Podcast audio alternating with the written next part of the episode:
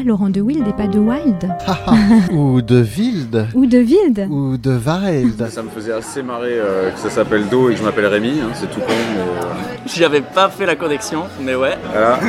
Je pense que le son dit quelque chose de l'être humain. Yes, please. Thank you very much. Jazz Interview. Passez un très bon moment sur Art District.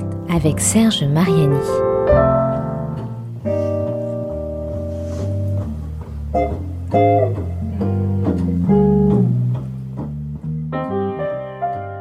Il n'est pas exagéré d'affirmer qu'il existe tout un écosystème de la musique et du jazz en particulier.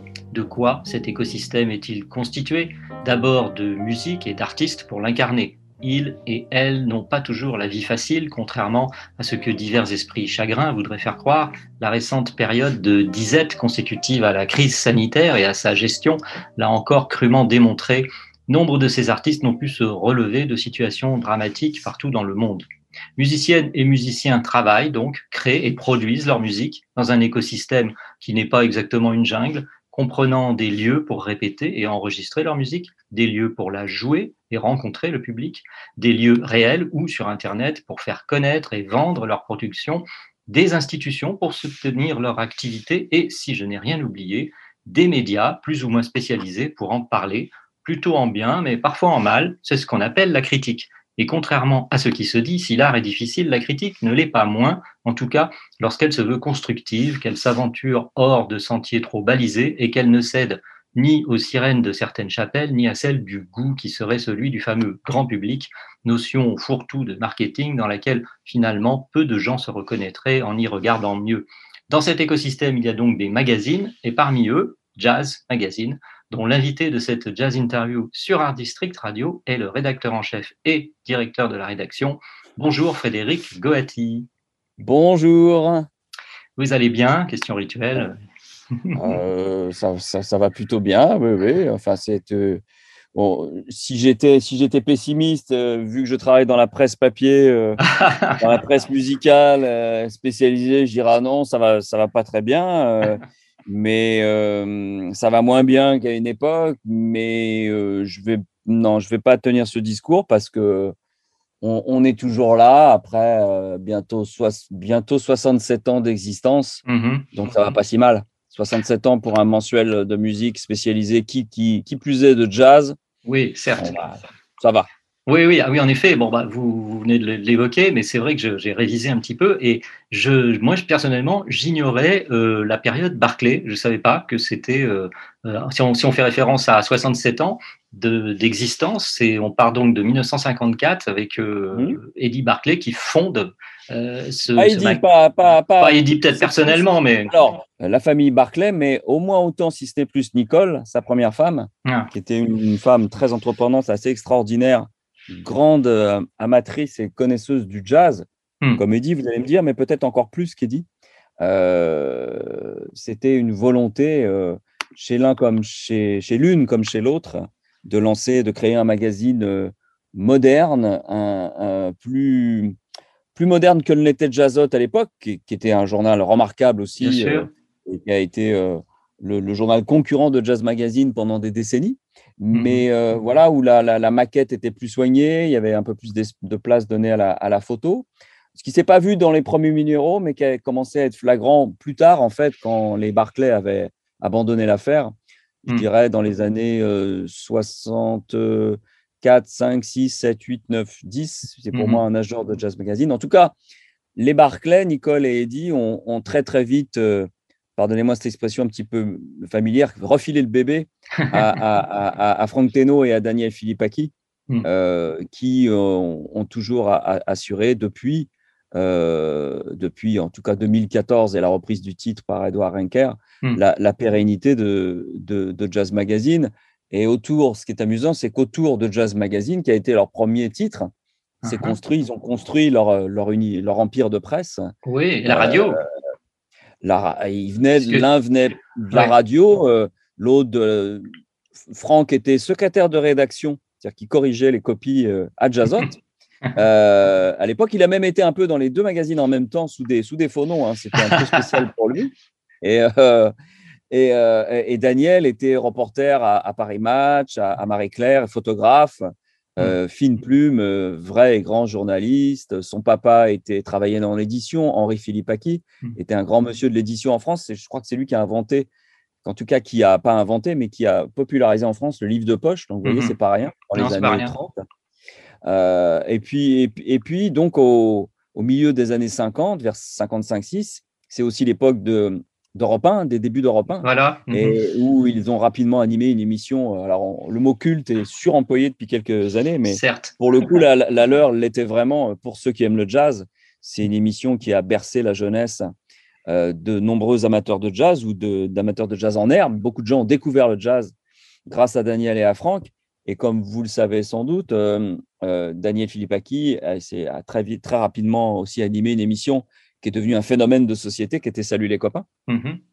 où il passait aussi parfois du, du jazz, hein, principalement des- de la chanson euh, de l'époque, ce qu'on appelait les yéyés, qu'il Ouais. a littéralement inventé en quelque sorte. hein, Ouais. Les yéyés, euh, c'est une sorte d'invention de Daniel Philippaki. Mhm. Mais enfin, il passait du Red Charles, il passait des, des souls qui, des artistes qui, euh, qui aujourd'hui participent du, du monde du jazz. Parfois même, Frank Teno mettait le bout de son nez dans l'émission. En tout cas, tous les soirs, ils animaient pour ceux qui aiment le jazz. Je ne sais pas Mhm. si vous vous rendez compte, une émission quotidienne sur le jazz tous les Oui. soirs sur Europe 1, Mhm. c'est quelque chose, hélas, d'inimaginable. c'était un, un peu loin non maintenant. seulement oui. sur Europe 1, mais sur n'importe quelle radio généraliste française.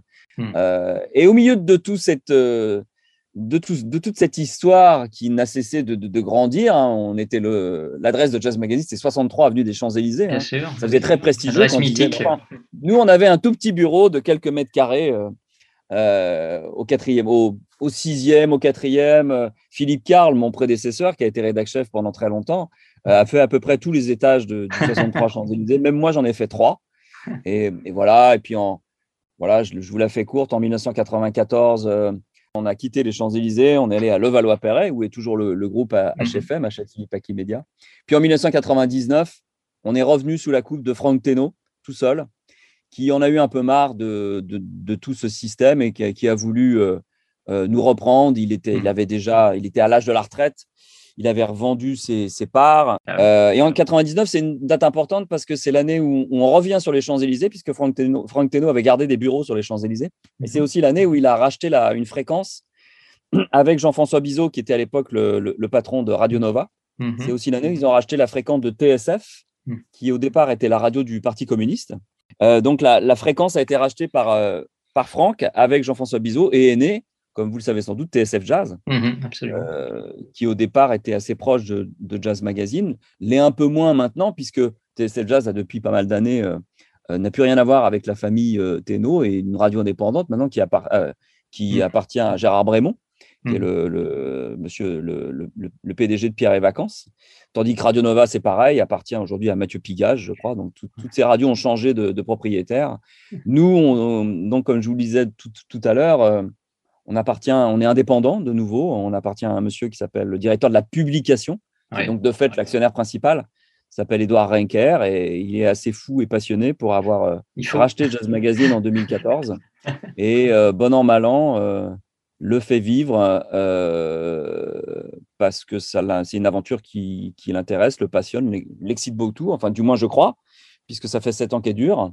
Et euh, on a traversé une période difficile comme tout le monde euh, à cause de quoi, de ce que tout le monde sait, qu'on va même plus nommer pour essayer de, de l'oublier. Hmm. Euh, on est toujours là. On peut-être pas aussi fort et vaillant qu'on l'aurait souhaité il y a deux ans, où on était vraiment bien, mais voilà, le, le Covid, pour le nommer Voilà. quand même, Mm. a fait très très mal, notamment à l'époque du premier, du premier confinement, où là, les, les marchands de journaux étaient fermés. Ça a été Mhm. une période très difficile. Pour la première fois de l'histoire de Jazz Magazine, moi j'y travaille depuis euh, 32 ans, hein, donc je, Mm. je connais 35 ans même en tant que pigiste.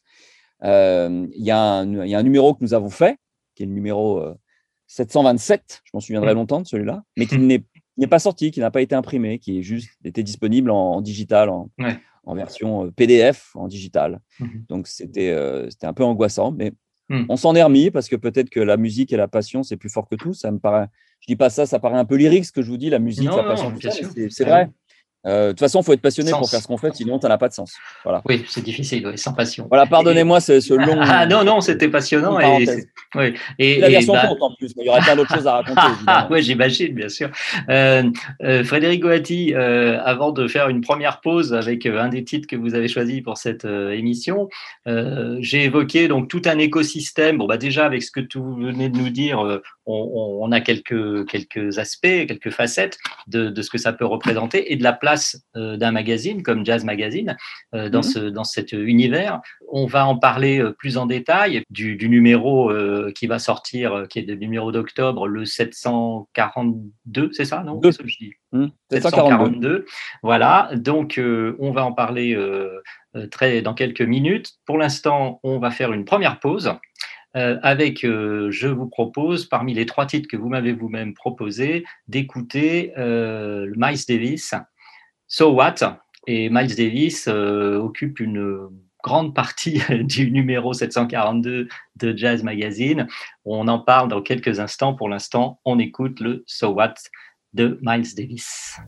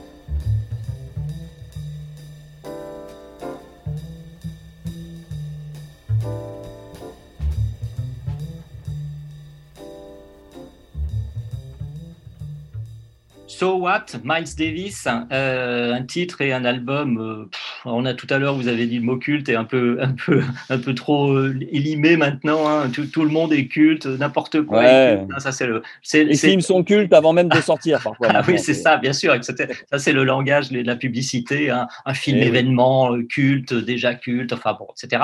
Mais là, on, est quand même vraiment dans, dans, le sens le plus vrai du terme avec ce titre. bon. Alors, euh, euh, on verra après avec l'autre titre que vous avez choisi d'un autre artiste aussi, aussi éminent que, Miles Davis. Pourquoi ce choix particulier de So What?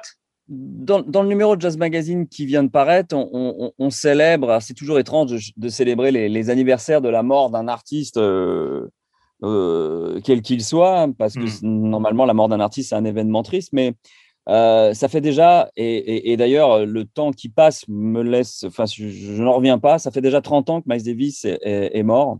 Euh, et, et, j'ai l'impression que ça s'est passé la semaine dernière, mm. euh, ce qui pour moi veut dire que qu'il est toujours d'actualité et que, et que sa musique n'a absolument rien perdu de sa force, de son urgence et de, de, de, sa nécessité.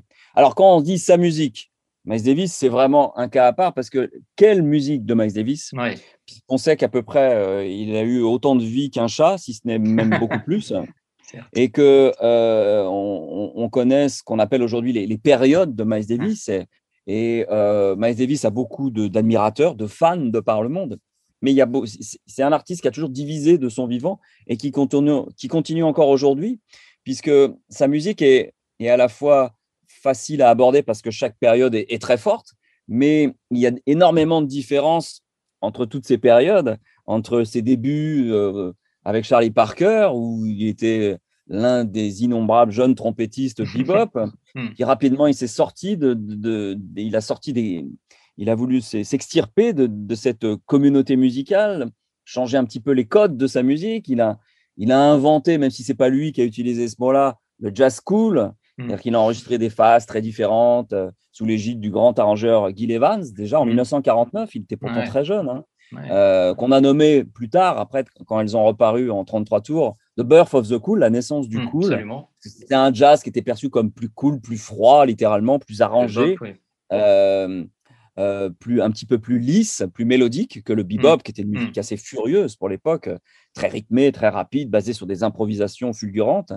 Euh, et puis voilà, alors on va pas faire là aussi toute l'histoire de Miles Davis, mais il y a eu après une période proche du hard bop, et puis euh, quand le, free jazz est arrivé, il a toujours un petit peu flirté avec plus ou moins de dédain, de mépris, euh, c'est avec cette musique, un peu d'angoisse aussi. Donc, il s'est créé son propre univers acoustique avait, en embauchant des très jeunes musiciens à l'époque, mmh. euh, qui avaient pour nom Tony Williams, Ron Carter, Herbie Hancock et évidemment Wayne Shorter.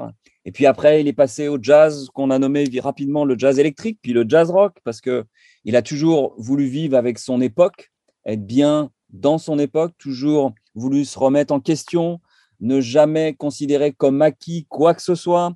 Et je pense qu'en plus de ça, sa personnalité, qui était très changeante, c'était un gémeau, il, avait, il s'ennuyait rapidement et quand il, il estimait qu'il avait réussi ou pas d'ailleurs quelque chose, il avait exploré, épuisé les possibilités d'une combinaison, de telle ou telle combinaison artistique ou musicale, eh bien, il passait à autre chose et beaucoup plus vite que le public l'aurait souhaité à l'époque. Hmm. Finalement, à peine le public commençait de s'habituer à, quelque, à une esthétique liée à la musique de Miles Davis que lui déjà avait déjà autre chose en tête. Il a fait la musique de son temps, il s'est rapproché du funk, euh, de la pop. Euh, hmm. Il a il, a voulu faire des choses avec des artistes comme Prince, comme euh, hmm, et puis même sur la toute fin, euh, il s'est rapproché des, producteurs hip-hop, de certains rappeurs.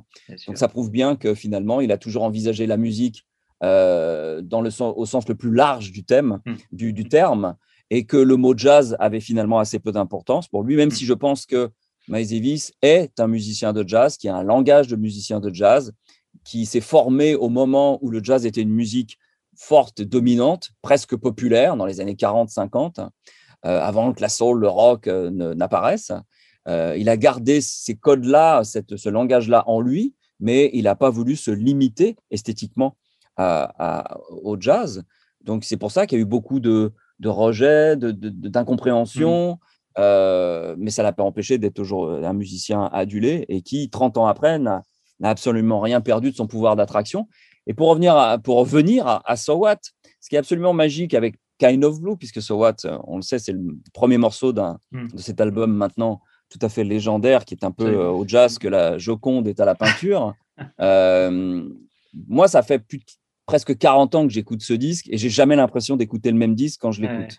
Et donc, pour revenir à Jazz Magazine aussi plus précisément, euh, on s'est dit qu'est-ce qu'on va faire pour les 30 ans de, sa mort? Qu'est-ce qu'on qu'est-ce qu'on va faire qu'on n'a pas déjà fait hmm. très souvent? Parce que on, va pas se mentir, c'est sans doute l'un des artistes, c'était même, même l'artiste dont on a le plus souvent parlé dans Jazz Magazine depuis la naissance du magazine. D'ailleurs, dans le, dans, le dossier, euh, Frédéric euh, Goetti, dans le dossier que vous avez fait d'une trentaine de pages, il y a, hmm. il y a une, on voit une série des, des unes, je crois, ou des, c'est ça, magazines qui lui ont été. C'est l'idée euh, de ce dossier, c'est-à-dire que pour une fois, on n'a rien créé de nouveau. On a mhm. ouvert, on a feuilleté toutes les pages de Jazz Magazine depuis le numéro 1 hmm. euh, et euh, on a fait une espèce de best-of de tout ce qui avait été publié sur Jazz sur, dans Jazz Magazine sur Miles Davis, que ça soit évidemment les rares entretiens qu'il nous a accordés, parce que ce n'était pas un grand bavard, un grand donneur d'interview, les articles qui lui étaient consacrés, les propos d'autres musiciens euh, parlant de lui, mmh. euh, même des petits flashs d'époque qui sont très amusants à relire parce que dans les années 50, on annonçait des choses qui évidemment certaines se sont réalisées, d'autres non. Euh, on était, on s'inquiétait beaucoup de sa santé à l'époque, des, des, des, des, problèmes qu'il avait aux États-Unis, mmh. liés parfois à des condamnations à cause de la drogue, à ses problèmes de santé. On a republié le compte rendu que j'avais fait euh, quand j'étais jeune pigiste, mmh. au tout début des années 90. Donc, c'était son, son dernier concert à Paris. On ne le savait pas hein, quand on y a, assisté. C'était le fameux concert de, de, La Villette en 1991, où pour la première et dernière fois, il avait accepté de rejouer la musique du passé mmh. avec les musiciens qui l'avaient accompagné dans les années 50, 60, 70. Donc voilà, c'est tout ce qu'on a essayé de refléter dans, dans, ce dossier, qui est mis en page de manière assez créative. Euh, et euh, qui est très coloré, où c'est assez émouvant de retrouver des, des, des, vieilles mises en page de Jazz Magazine des années 50-60. et on a même remis des publicités d'époque euh, sur des disques de Miles qui venaient de sortir, assez, qui étaient assez jolies. Elles étaient très créatives, ah les publicités dans les années 50-60. Et ça fait un ensemble, je crois, assez, assez original. Voilà. 30 pages, c'est beaucoup, mais c'est pas la totalité du magazine. On va en parler un peu dans la, la séquence qui, qui, va suivre, Frédéric Goati. Mais donc, nous allons faire une euh, deuxième pause euh, musicale euh, avec bah, pas rien, hein, encore une fois. avec, on, a, vous avez évoqué, vous l'avez évoqué, vous avez prononcé son nom il y a quelques minutes, John Coltrane, avec un des, on va dire, mouvements de Love Supreme, dont une, une édition reparaît actuellement. Voilà, John Coltrane, nous écoutons Psalm de Love Supreme et nous nous retrouvons euh, juste après pour la suite et fin de cette jazz interview avec Frédéric Goati de Jazz Magazine. Là, John Coltrane.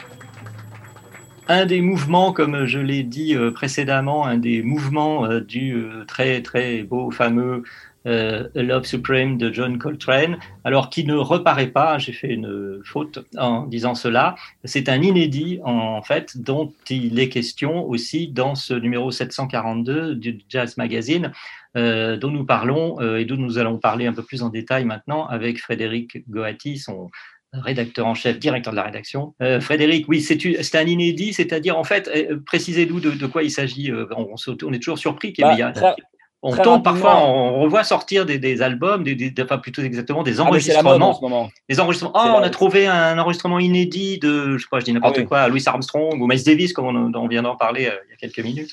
Et là, c'est Coltrane. Bah, j'allais dire, je viens de dire, c'est la mode. N'exagérons rien, c'est pas une mode, c'est un phénomène assez hmm. ouais, qui, qui, se précise, qui s'amplifie depuis quelques années, c'est que euh, vu que l'âge moyen des acheteurs de, de disques euh, et à mon avis se situe entre 40 et 70, 70 ans aujourd'hui, c'est jeune finalement. Ouais. c'est des gens qui ont un pouvoir d'achat. et que les nouveautés qui sortent, quel que soit le style de musique, à mon avis, sont plus souvent maintenant écoutées en streaming qu'achetées. Mhm. Euh, les maisons de disques euh, créent des événements, alors parfois à juste titre, bon, parfois c'est un petit peu tiré par les cheveux, sur des inédits, euh, mhm. live ou studio. Il y a 3-4 ans, il y avait déjà eu un inédit studio de John Coltrane enregistré en 1963. on, va appeler ça, c'est le phénomène des lost albums, des albums mhm. perdus. Bah, oui. pas vraiment des albums perdus, c'est plutôt des enregistrements ou des bandes perdus, mais qui ne le sont plus, qui ont été retrouvés. ce qui est passionnant, ce qui est fascinant avec ce concert inédit de John Coltrane, qui date de 1966, qui a été enregistré à Seattle, c'est hmm. qu'il joue dans son intégralité sa suite la plus célèbre, The hmm. Love Supreme, hmm. dont tout le monde, tous les amateurs de jazz connaissent la version studio. Euh, il y, a une quinzaine d'années, avait déjà paru la, la, version live de Love Supreme qui avait été enregistrée à Antibes, en France, Cocorico, en 1965. C'était, on pensait à l'époque que c'était la seule fois où John Coltrane avait joué Love Supreme sur scène. Eh bien non.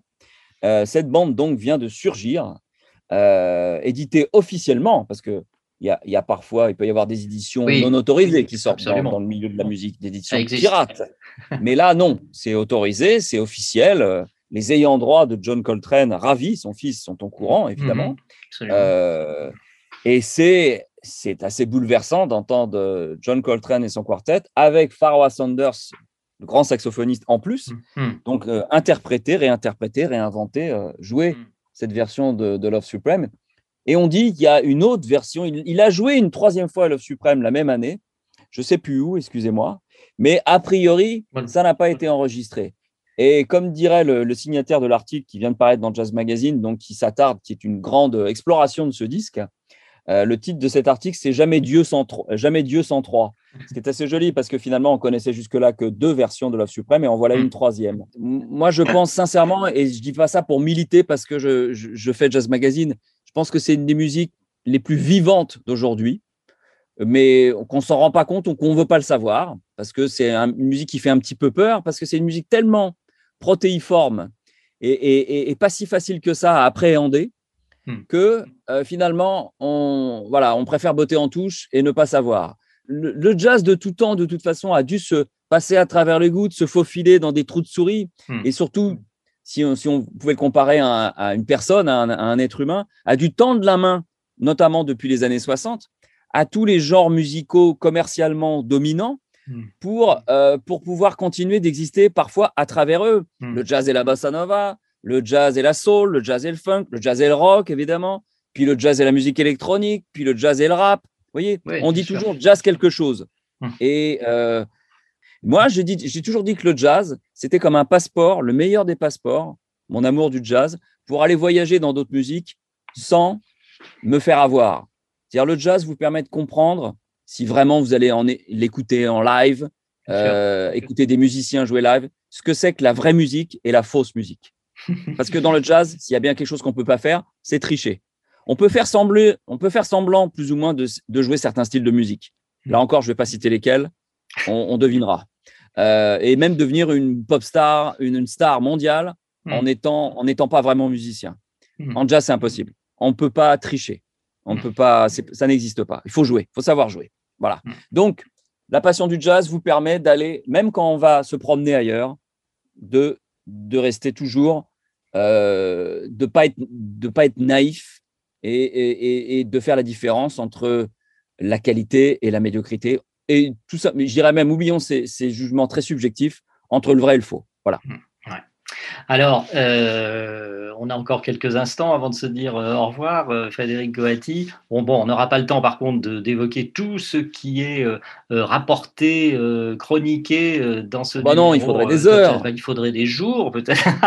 Peut-être même des semaines. Ah là là. Et donc, bon, voilà, en dehors, comme on l'a déjà dit, de, de Miles Davis et Coltrane, bien entendu.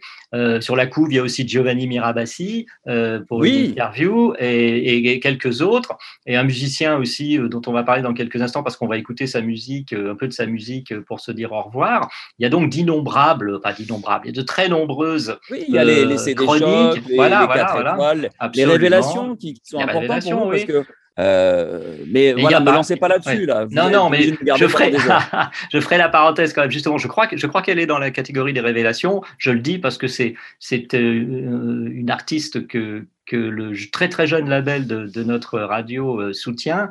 Euh, c'est euh, la chanteuse Oui, Estelle, Estelle Perrault, Perrault. qui est dans, Oui. je crois, dans votre, Bah, dans écoutez, Estelle Perrault, dès que j'ai et croyez-moi, des, des disques de chanteuses, on en reçoit beaucoup. Je pense. Vraiment, plusieurs par semaine. Donc, euh, il y a beaucoup d'appelés et peu d'élus, croyez-moi. Hum, hum, hum. Euh, euh, quand l'attaché de presse m'a envoyé ce disque, bon, j'ai ouvert l'enveloppe, j'ai dit ah bon, encore une chanteuse. j'ai mis le CD parce que moi je suis vieille école, j'adore mettre un CD, Ah, écouter la musique dans les règles de l'art. Et j'ai tout de suite tendu l'oreille et je me suis dit tiens, elle a quelque chose. Et j'ai écouté l'album. En plus, je trouve son trompettiste et j'espère qu'il m'en voudra pas. J'ai pas son nom en mémoire. Herman Herman, Mehari. ouais. Herman Mehari. Mehari, remarquable. Euh, D'ailleurs, il vient de faire un disque en duo aussi, Mm. lui. Ouais. Euh, donc, on a eu tout de suite envie de, de, de- voilà, de la suivre. Mm. Donc, pour l'instant, on en est premier stade Ah. de cette histoire d'amour, la chronique de disque. Et puis, euh, ben là, comme on dit ce jour, plus si affinité. Donc, Ouais. on va bientôt aller à sa rencontre. euh, Peut-être même, euh, elle jouera dans ce lieu qui nous est cher, qui est le Bal Blomet. Tout ça n'est pas Hum, encore euh, décidé. mais Absolument. Hum. voilà, quand on aime une, un ou une artiste, on a vraiment envie de. De, de la suivre, de l'accompagner, comme on, comme on dit aujourd'hui. Ça, c'est un terme un peu marketing que j'aime pas beaucoup, mais Mm. voilà, quand quelqu'un nous est cher, finalement, on n'a même pas besoin qu'on nous, qu'on nous, qu'on nous tende la main, qu'on nous dise ce qu'il faut faire. Hum. Euh, c'est, on laisse notre cœur parler. euh, euh, ce mois-ci, c'est Estelle Perrault. Le mois prochain, ça sera quelqu'un d'autre. Chaque mois, on, chaque mois, quasiment, on découvre quelqu'un. Ah bah oui, Alors après, les carrières durent ou pas, hein, c'est pas que de notre fête. hein, on Bien fait sûr. ce qu'on peut, nous. On, on, on dit tout ça, on l'écrit. Euh, on l'écrit haut et fort, comme dirait Mm. l'autre. Euh, mais oui, cette, cette, cette jeune femme, cette jeune chanteuse a quelque chose, ça c'est clair. Alors, quelqu'un qui a. quelqu'un Et le trompettiste dont on voulait Voilà. parler en. Alors, ouais, Herman. Mehari. oui.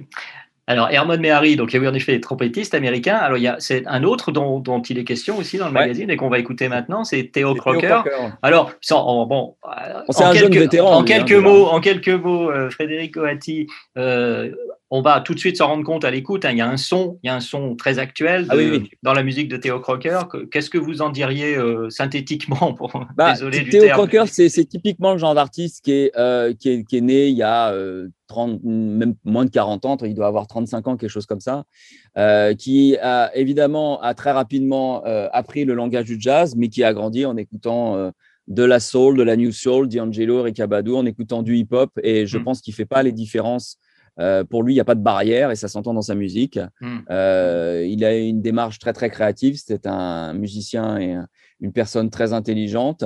Euh, il, il ne, il ne loupe pas une marche. Il y va tranquillement. Il en est à son troisième ou quatrième disque. Euh, il a un esprit vraiment indépendant, voire un peu rebelle. Euh, il soigne son apparence et il a raison, c'est important aussi. Il n'y a pas que dans les autres styles de musique que finalement les, les jazzmen, les jazzwomen ont le droit d'avoir un look branché et moderne, c'est très bien. Euh, mais le plus important, ça reste la musique et moi, ça me parle, ça me chante beaucoup parce que on y retrouve tout ce que j'aime dans le jazz et aussi dans les autres musiques, principalement la soul et le hip-hop. Ouais, voilà. Voilà. Eh bien, Frédéric Goati, euh, on va en rester là pour ce numéro Merci. euh, 742, c'est moi, euh, de Jazz Magazine. Voilà, je l'aurais dit encore une fois. Ah, mais Le on ne le dit jamais assez. 742e, ah, c'est trop tard. Voilà, on va se vente. dire actuellement en vente le numéro d'octobre avec beaucoup, beaucoup, beaucoup de musique présentée, de jazz bien sûr, mais de jazz avec euh, plusieurs Z, plusieurs S. Et parmi toutes ces musiques, toutes, cette- toutes ces versions et tous les articles qui sont dans le magazine, il y a euh, des pages consacrées à Théo Crocker. Et on va se dire au revoir, Frédéric Goretti, en écoutant le titre que vous avez choisi, Pathways. Voilà, merci encore d'avoir euh, été l'invité de cette jazz interview sur Art District Radio et à bientôt pour le prochain numéro Merci. de Jazz Magazine. Merci Frédéric Goretti, au revoir.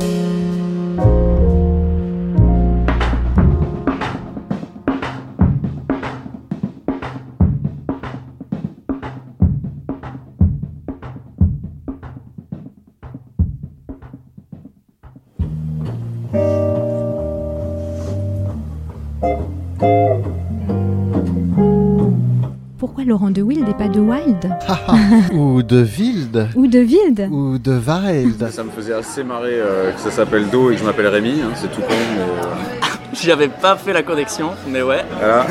Je pense que le son dit quelque chose de l'être humain. Yes, please. Thank you very much. Jazz Interview pour une rencontre avec un artiste de jazz. Passez un très bon moment sur Art District.